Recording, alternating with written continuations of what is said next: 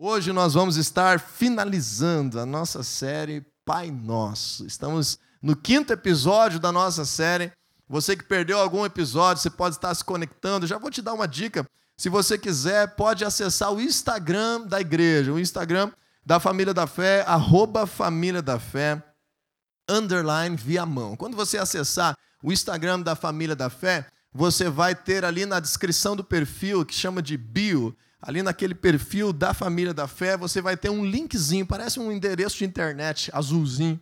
Você clica ali, você vai encontrar o Facebook da igreja, o canal do YouTube, o podcast do Spotify e também é, o WhatsApp que nós temos aí da, da instituição e tudo que você precisar para estar bem informado da família da fé virtual. Então, se você perdeu algum dos episódios anteriores da série Pai Nosso, ou qualquer outra das tantas ministrações que temos disponíveis, esteja se alimentando na tua casa, no teu dia a dia, no trânsito da palavra de Deus. Amém, gente? Estamos ficando modernos, chiques, né? Muito bom. Você pode abrir a tua Bíblia em Mateus capítulo 6, por gentileza. Se você trouxe, não trouxe, a gente vai projetar. Mateus capítulo 6, hoje vamos fazer uma leitura mais curta, do versículo 9 até o versículo 13. Semanas anteriores nós falamos sobre outros fundamentos que vieram em ordem aí da oração do Pai Nosso. Primeira semana falamos de Deus como nosso Pai, de Ele estar presente e real em nossas vidas em uma realidade espiritual e do Senhor ser santificado na tua vida, ser destacado, honrado, conhecido na tua realidade. Na segunda semana nós falamos da incumbência que temos, da missão que o Senhor Jesus nos dá do fundamento de orarmos para que Deus estabeleça o seu reino por meio da nossa vida, começar dentro de nós, na nossa esfera pessoal, na nossa casa, no nosso trabalho, naquilo que o Senhor nos dá como habilidades, na nossa porção como igreja, no seu corpo, que a sua vontade seja feita assim aqui na terra como é feita nos céus. Depois nós falamos sobre esse episódio central do Pai Nosso, que é clamar a graça de Deus, o pão nosso de cada dia que Ele nos dá neste dia, a sua provisão, o seu favor, o pão vivo que desce do céu. E naquela semana, nós vimos nos cultos de domingo mais de 30 pessoas curadas instantaneamente de suas enfermidades e tantos outros milagres acontecendo, o Senhor fazendo algo grande pelo pão que desce do céu. Semana passada nós falamos de um aspecto que nos confronta um pouco mais: o perdão das ofensas. Entender a grandeza do quanto que o nosso Deus nos perdoa dos nossos pecados, as nossas falhas, as barreiras que haviam na nossa natureza humana, e por isso simplesmente decidir, e se uma simples decisão não nos der força e capacidade, nós devemos orar sobre para perdoar aqueles que nos têm ofendido. E hoje nós vamos trazer um aspecto novo e especial. Então você pode estar acompanhando comigo a leitura de Mateus capítulo 6, do verso 9 até o 13, para começarmos de fato esse último episódio da série Pai Nosso. Diz assim: Vocês orem assim, Pai nosso que estás no céu, santificado seja o teu nome, venha o teu reino, seja feita a tua vontade, assim na terra como no céu. Dá-nos hoje o nosso pão de cada dia. Perdoa as nossas dívidas, assim como perdoamos aos nossos devedores. E não nos deixes cair em tentação, mas livra-nos do mal, porque teu é o reino, o poder e a glória para sempre. Amém. Até aqui nós vamos ler hoje vamos aprofundar este que é o versículo 13, que é o final, a expressão final, o pilar, fundamento que Jesus escolhe para finalizar numa oração madura, completa, que nos ensina tantos atributos, aquilo que nós podemos falar hoje como nosso enfrentamento em guerra espiritual de toda forma de mal que pode acontecer ou estar acontecendo nas nossas vidas. Jesus nos ensina a incluir na nossa oração o enfrentamento espiritual, a destruição da obra das trevas e a prevenção, a sabedoria, para que nós não venhamos estar tomando decisões erradas, caindo em ciladas, em tentações, sendo levados ao erro, e não ao erro especialmente, mas principalmente o arrependimento, que é a consequência do pecado. O Senhor Nosso Deus não denuncia o pecado porque tem prazer em nos ver falhar. O Senhor denuncia o pecado porque Ele sabe que uma vez que pecamos, isso vai causar um senso de arrependimento, vai causar problema, vai causar culpa, vai causar dor.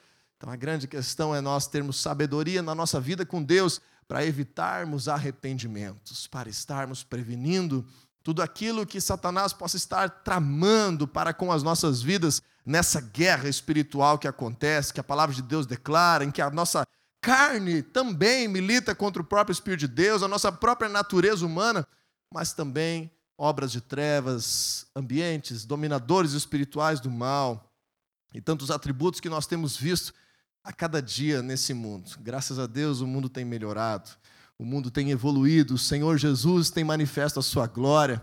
Ainda não está como o mar que cobre toda a terra, mas a cada dia essa semente que começou do tamanho de um grão de mostarda, com um único homem ressuscitando por uma morte de cruz, que fez o maior negócio desse mundo, um grãozinho de mostarda seguido por alguns homens, hoje tem sido motivo de bênção em toda a terra. Você faz parte do reino de Deus por causa disso. E nós estamos trabalhando, o reino de Deus está crescendo, o mal está sendo destruído. E essa é uma das principais ferramentas que temos na nossa oração. Então, leia comigo de novo o versículo 13, quando Jesus diz: Não nos deixes cair em tentação, mas livra-nos do mal, porque teu é o reino, o poder e a glória para sempre. Nós vamos agora dividir em duas partes, quem sabe três. Esse verso final aonde entendemos não nos deixes cair em tentação e livra-nos do mal, como a parte da nossa oração aonde nós combatemos e prevenimos todo o mal nas nossas vidas. Em primeiro lugar, o aspecto cair em tentação. Eu quero ser ousado nessa noite, humildemente, pelos meus breves estudos teológicos e exegéticos da palavra de Deus, em te dizer que provavelmente nós fomos culturalmente ensinados de uma forma equivocada quanto à forma como foi traduzida a Bíblia na tão famosa oração do Pai Nosso, em dois aspectos que nós vamos falar hoje. O primeiro deles é essa expressão cair em tentação. Não foi isso que Jesus quis dizer, e essa expressão em que está traduzido essa oração da Bíblia, do seu original que foi escrito, nos faz entender que podemos viver uma normalidade de estar sendo tentados dia após dia, como algo rotineiro e até mesmo parte comum da vida cristã.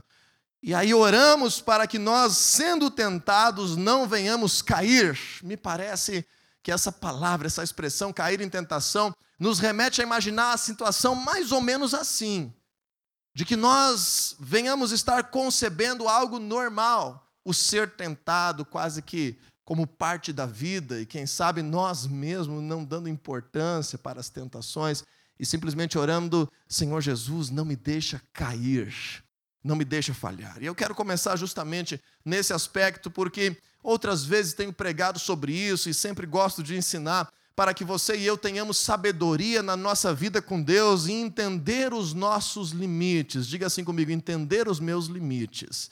Entenda os teus limites. Existe um limite na tua vida conjugal, existe um limite na tua vida profissional, existe um limite bíblico para o teu vocabulário. Existem limites seguros que o Senhor coloca sobre as nossas vidas para que nós venhamos andar de forma abençoada. E a escolha é nossa se nós vamos estar andando rente aos limites ou numa zona mais segura. Nós somos chamados para viver, por exemplo, em honestidade. Mas nós não temos motivo bíblico para forçosamente andar na beira do precipício, beirando a desonestidade, beirando a corrupção. Nós somos chamados no nosso casamento a andar em fidelidade. Mas não é por isso que a vida cristã deveria ter uma normalidade de nós estarmos no limiar, de nós estarmos nos expondo ao ponto em que somos tentados, ao ponto em que somos persuadidos, ao ponto em que somos provocados aos limites das nossas vidas. Não existe motivo para isso e nós devemos ter essa consciência, e é sobre isso que Jesus está dizendo. Nós somos instruídos a ter um vocabulário puro e falar a verdade. Mas não é por isso que nós podemos nos dar ao luxo de diariamente estar argumentando de forma obscura, beirando a mentira, beirando a falsidade. Então, esse é o primeiro conselho que eu quero te dar hoje, com base nessa oração. Não entenda a normalidade de viver no limite. Pelo contrário, naquilo que te faz mal, se afaste do limite. Naquilo que te faz crescer, rompa os limites. Você está conseguindo perceber a diferença? Naquilo que pode te prejudicar, venha para a zona segura e te fortaleça em Deus. Naquilo que você pode crescer e amadurecer, rasgue os limites e rompa em crescimento na tua vida. Jesus nos ensina essa palavra cair em tentação. De fato, no grego é a palavra que se chama esfero, que significa não cair em tentação, mas ser colocado dentro de um ambiente de tentação. Ser colocado dentro de um ambiente de tentação. Entrar em tentação. Jesus está nos dizendo que nós podemos orar e confiar em Deus de tal maneira que nós venhamos dizer: Senhor, neste dia que está começando, neste mês que está começando, nesse emprego que eu estou novo começando, nesse novo cliente que o Senhor me abriu uma porta, nesse relacionamento conjugal que eu estou iniciando, me ajuda a não entrar em situações desnecessárias de tentação na minha vida. Me ajuda a não ir aos limites a não estar vivendo no limiar do pecado, me dá sabedoria. Jesus está dizendo isso. Senhor, não me conduza para dentro de tentações, mas pelo contrário, me livra de todo mal. É uma oração, é uma frase única que se complementa de forma adversativa, onde Jesus está dizendo a mesma coisa de uma forma dupla. Ao mesmo tempo, não me conduza para dentro de tentações. E se tiver algum mal, pelo contrário, me tira dos lugares, das situações, das circunstâncias que me fazem mal. Eu quero te esclarecer um pouco melhor isso, se você puder deixar aberto a Bíblia em Mateus capítulo 6. Abra comigo 20 capítulos para frente, Mateus 26. Mateus 26, 41, essa palavra que eu estou te falando, no mesmo radical, ela foi traduzida de uma forma mais apropriada, nesse entendimento, nesse ensino, nesse julgamento que estamos fazendo desse contexto do ensino de Jesus sobre oração. Mateus 26, 41, eu vou ler para ti na versão do João Ferreira de Almeida, muito tradicional, tradução bíblica para o português, aonde Jesus, se você lembrar, talvez você já ouviu essa história alguma vez, estava para ser preso, para ser no outro dia julgado e então crucificado. E Jesus, naquele momento de tanta angústia, de tanta pressão, de tanta ansiedade, ele vai e se retira com alguns dos seus discípulos para o jardim do Getsemane. E Jesus vai para lá no intuito de orar. E Jesus convida os seus discípulos a orar. Então, nos momentos mais difíceis, nos maiores desafios, dilemas das nossas vidas, Jesus nos ensina o que você e eu devemos fazer antes? Orar. Jesus nos ensina isso. A pressão está se aproximando, decisões difíceis, situações complicadas. Se dedique à oração. E nessa sabedoria, Jesus convoca alguns dos seus discípulos e diz a ele, em Mateus, a eles 26, 41, vigiai e orai, para que não entreis em tentação. O espírito, na verdade, está pronto, mas a carne é fraca. O Senhor Jesus está nos ensinando esse mesmo radical, essa mesma circunstância, mas agora aqui traduzido de uma forma diferente para o nosso entendimento se abrir, ele está dizendo: se vocês não estiverem alertas, vigiando, discernindo, se vocês não buscarem sabedoria e orarem sobre os desafios da vossa vida, vocês podem estar equivocadamente, precipitadamente, quem sabe desnecessariamente entrando em tentação. E foi justamente assim porque Jesus orou e Jesus conseguiu, mesmo sendo cheio do Espírito Santo, mesmo tendo tantos recursos, ferramentas, um povo inteiro que estava celebrando a sua vida, Jesus conseguiu ser obediente até o fim. Como a Bíblia fala na sua missão para ir à cruz, como uma ovelha muda, ele foi ao matador, mas Jesus orou para isso. Lucas refere-se que, inclusive, ele verteu sangue nesse momento de tanta angústia, na sua oração, dizendo: Senhor, não me deixe vacilar, eu não quero errar, é um momento importante. Se você olhar o texto, os discípulos de Jesus dormiram três vezes quando ele foi ver o que eles estavam fazendo nesse mesmo instante. Eles não conseguiram vigiar e nem tampouco orar. Quem sabe alguém diria, eles estavam orando em sonhos. então eles não conseguiram permanecer assim. O que aconteceu com os discípulos de Jesus naquele mesmo momento? Um deles, chamado Pedro, sacou a sua espada e decepou a orelha do soldado Malco. Foi um acerto ou um erro? Depende naquela circunstância, para o propósito que Deus tinha para a vida de Jesus, foi um erro. Aqueles mesmos discípulos, diante dessa circunstância, fugiram todos, a ponto de, na mesma noite, Pedro negar Jesus três vezes. A ponto de, após a ressurreição, eles desistirem do ministério e voltarem a ser pescadores. Faltou oração. Se deixaram entrar na tentação e caíram na cilada. Jesus está nos ensinando lá no Pai Nosso Senhor, não me conduza para dentro de tentações. Está dizendo assim: eu não quero ser tentado desnecessariamente. Diz isso para o teu celular. Eu não quero ser tentado desnecessariamente. Diga isso para a tua Netflix, quando você estiver olhando, selecionando o que ver.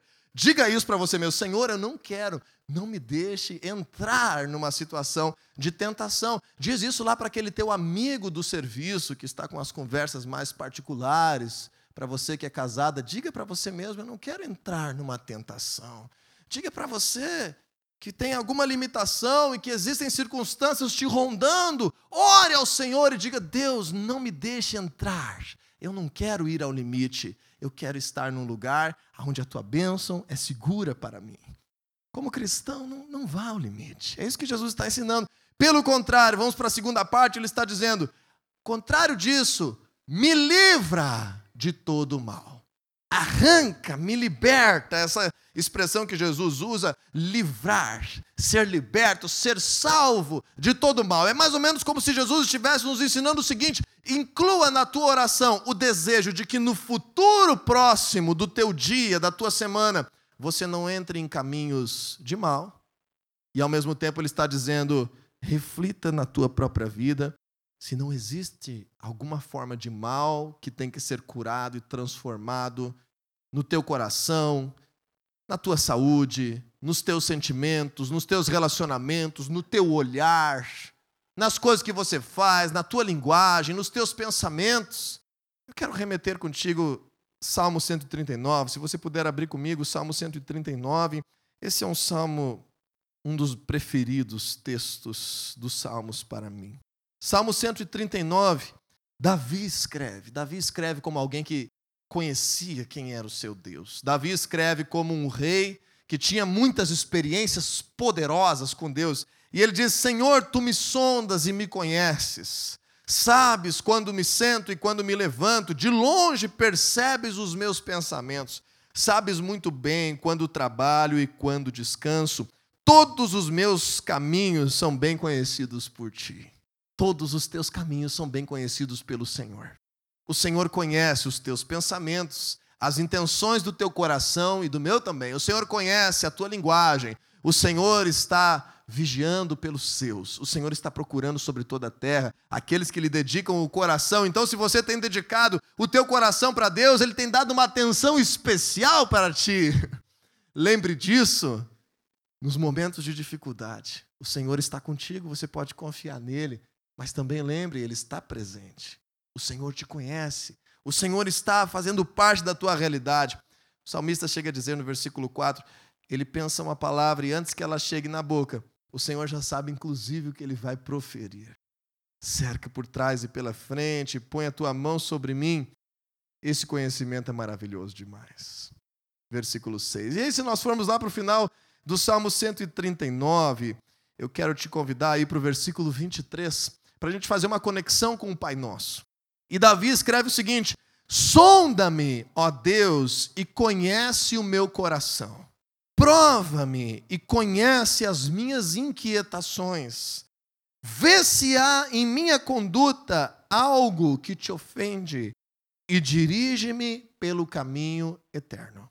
O que Davi está nos ensinando aqui no seu modelo de oração, na sua relação com Deus, em outras palavras, a mesma coisa que Jesus. Ele está dizendo: Senhor, tu me sondas Tu pode esquadrinhar o meu ser, o Senhor conhece o meu coração. Lembre que a sonda, lembra da NASA, a sonda espacial, quando vai ser enviada para um outro planeta, para uma outra realidade, ela vai no intuito de percorrer aquele lugar, de escrutinar aquele lugar, de estar indo aos mínimos detalhes, de coletar informações. A Bíblia está dizendo que o Senhor tem a capacidade de sondar as nossas vidas e você pode fazer dessa a tua oração. Davi está orando isso, ele está pedindo: Senhor, sonda-me. Senhor conhece o meu coração. Vê se em minha conduta algo te ofende e dirige-me pelo caminho eterno. Davi falou exatamente o mesmo princípio do que Jesus. Não me deixe entrar em tentação. Dirige-me pelos teus caminhos me afasta dos limites do mal na minha vida. E ao mesmo tempo, Jesus está dizendo: e livra-me do mal. Quando falamos livra-me do mal, nós estamos falando do atributo da nossa oração de que o Senhor possa ter liberdade de transformar o nosso coração, de transformar o nosso ser, de transformar aquilo que nos prejudica. Mas, de novo, assim como falamos quando entendemos o princípio, venha o teu reino e seja feita a tua vontade, que nós precisamos dizer ao Senhor e dar a liberdade a Ele, a autoridade para Ele trabalhar em nossas vidas. Você e eu devemos confessar ao Senhor, devemos, devemos pedir por transformação, devemos escolher vencer. Escolha vencer. Essa é uma escolha na tua vida. Escolha vencer. Mas e aquilo que é impossível para mim? É possível para Deus. Escolha vencer. Para vencer, muitas vezes nós temos que nos humilhar diante de quem tem poder para nos livrar e dizer: Senhor, me livra deste mal. Senhor, purifica o meu olhar. Senhor, me livra desse vício. Senhor, transforma o meu coração. Senhor, limpa a minha mente. Senhor, eu me arrependo e eu quero ser livre. Tira de mim esse caminho mal. Inclua esse princípio de vitória espiritual na tua oração. Agora perceba algo comigo tão importante, que é o segundo erro cultural que nós temos na oração do Pai Nosso. Certa vez dizem que uma pessoa chegou para o pastor, ela ainda não estava muito ambientada ao ambiente cristão, e chegou para o pastor e disse: Pastor, eu gostaria de saber quem é o Malamém. E o pastor disse: Malamém? Sim, está na Bíblia e nós oramos diariamente deve ser um demônio, uma entidade. Pastor, me explica, o que mais que o senhor sabe sobre esse Malamém? o pastor disse, não, mas eu não conheço nenhum Malamém. Disse, não, mas está até na oração do Pai Nosso. Não nos deixes cair em tentação, mas livra-nos do Malamém. Esse é o segundo equívoco cultural da tradução e do ensino que recebemos do Pai Nosso. o Amém não está neste lugar. Olha aí na tua Bíblia. Mateus capítulo 6, versículo 13. Mas nos livra do mal. Essa busca a Deus de forma tão egocêntrica, tão individualista, tão egoísta, tão interesseira, nos fez eliminar do nosso vocabulário cristão uma das partes mais importantes da oração do Pai Nosso. Jesus diz: Não nos deixes cair em tentação, mas nos livra do mal. Porque teu é o reino, o poder e a glória para sempre. Amém. Ainda se a irmã perguntasse quem é o sempre amém, mas o mal amém não existe. Esse é o aspecto final da palavra dessa noite. Porque teu é o reino, o poder e a glória para sempre. Amém.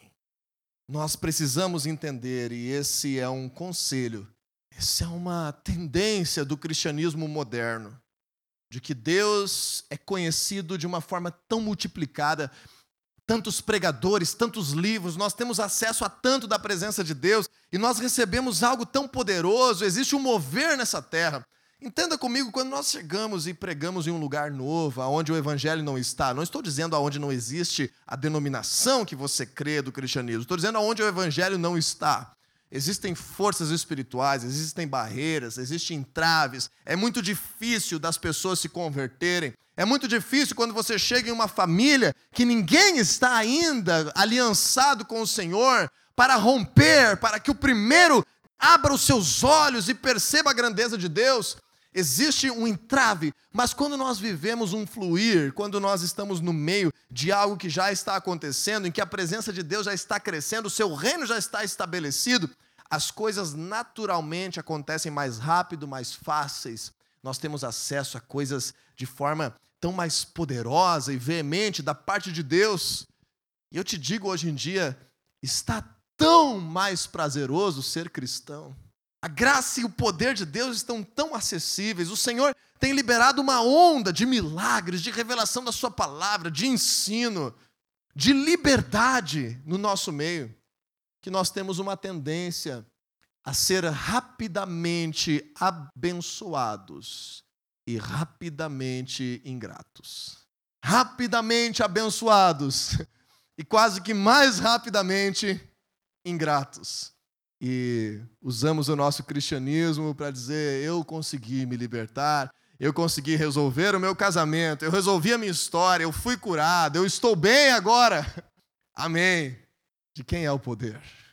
Para quem é a glória? Quem é Deus nessa história? De quem é o reino? O reino é teu? Se nós somos destinados a reinar, não é porque somos o rei, é porque somos filhos do rei. Se existe poder de Deus se manifestando na nossa realidade, ele não vem de nós, mas ele excede o entendimento humano e vem do Espírito Santo que é derramado em nossos corações. Por isso, Jesus nos ensina que o último aspecto da oração do Pai Nosso é a humildade de nos colocarmos numa posição de adorador, de nos colocarmos numa posição de filhos que precisam, dependem e reconhecem a grandeza do seu Pai a nos colocarmos em uma posição de servos de um Deus poderoso que nos salva da morte. Deixe isso ser lembrado diariamente na tua vida com Deus, a grandeza do Senhor e a nossa pequenez.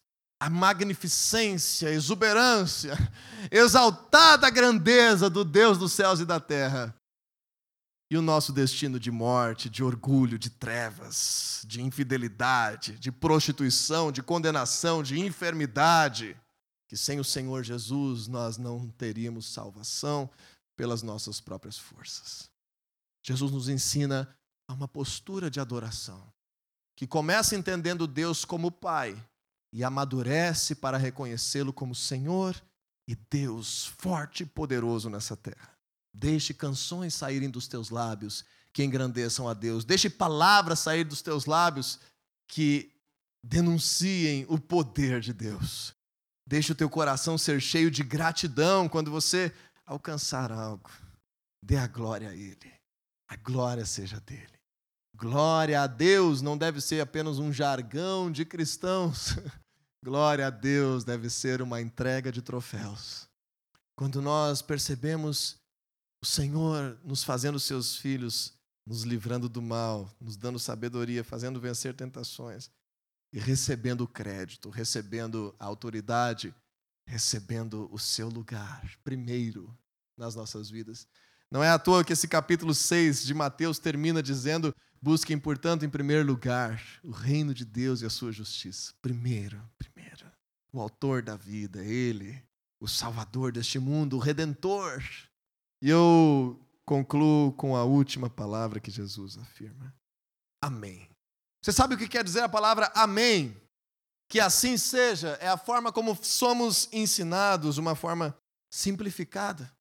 E às vezes acabamos pegando esse conceito de que seja assim, apenas de uma simples concordância, e usamos essa palavra de forma equivocada, a ponto de que ela não tenha nem conexão com a nossa fé estou passando uns problemas lá na minha casa, mas amém.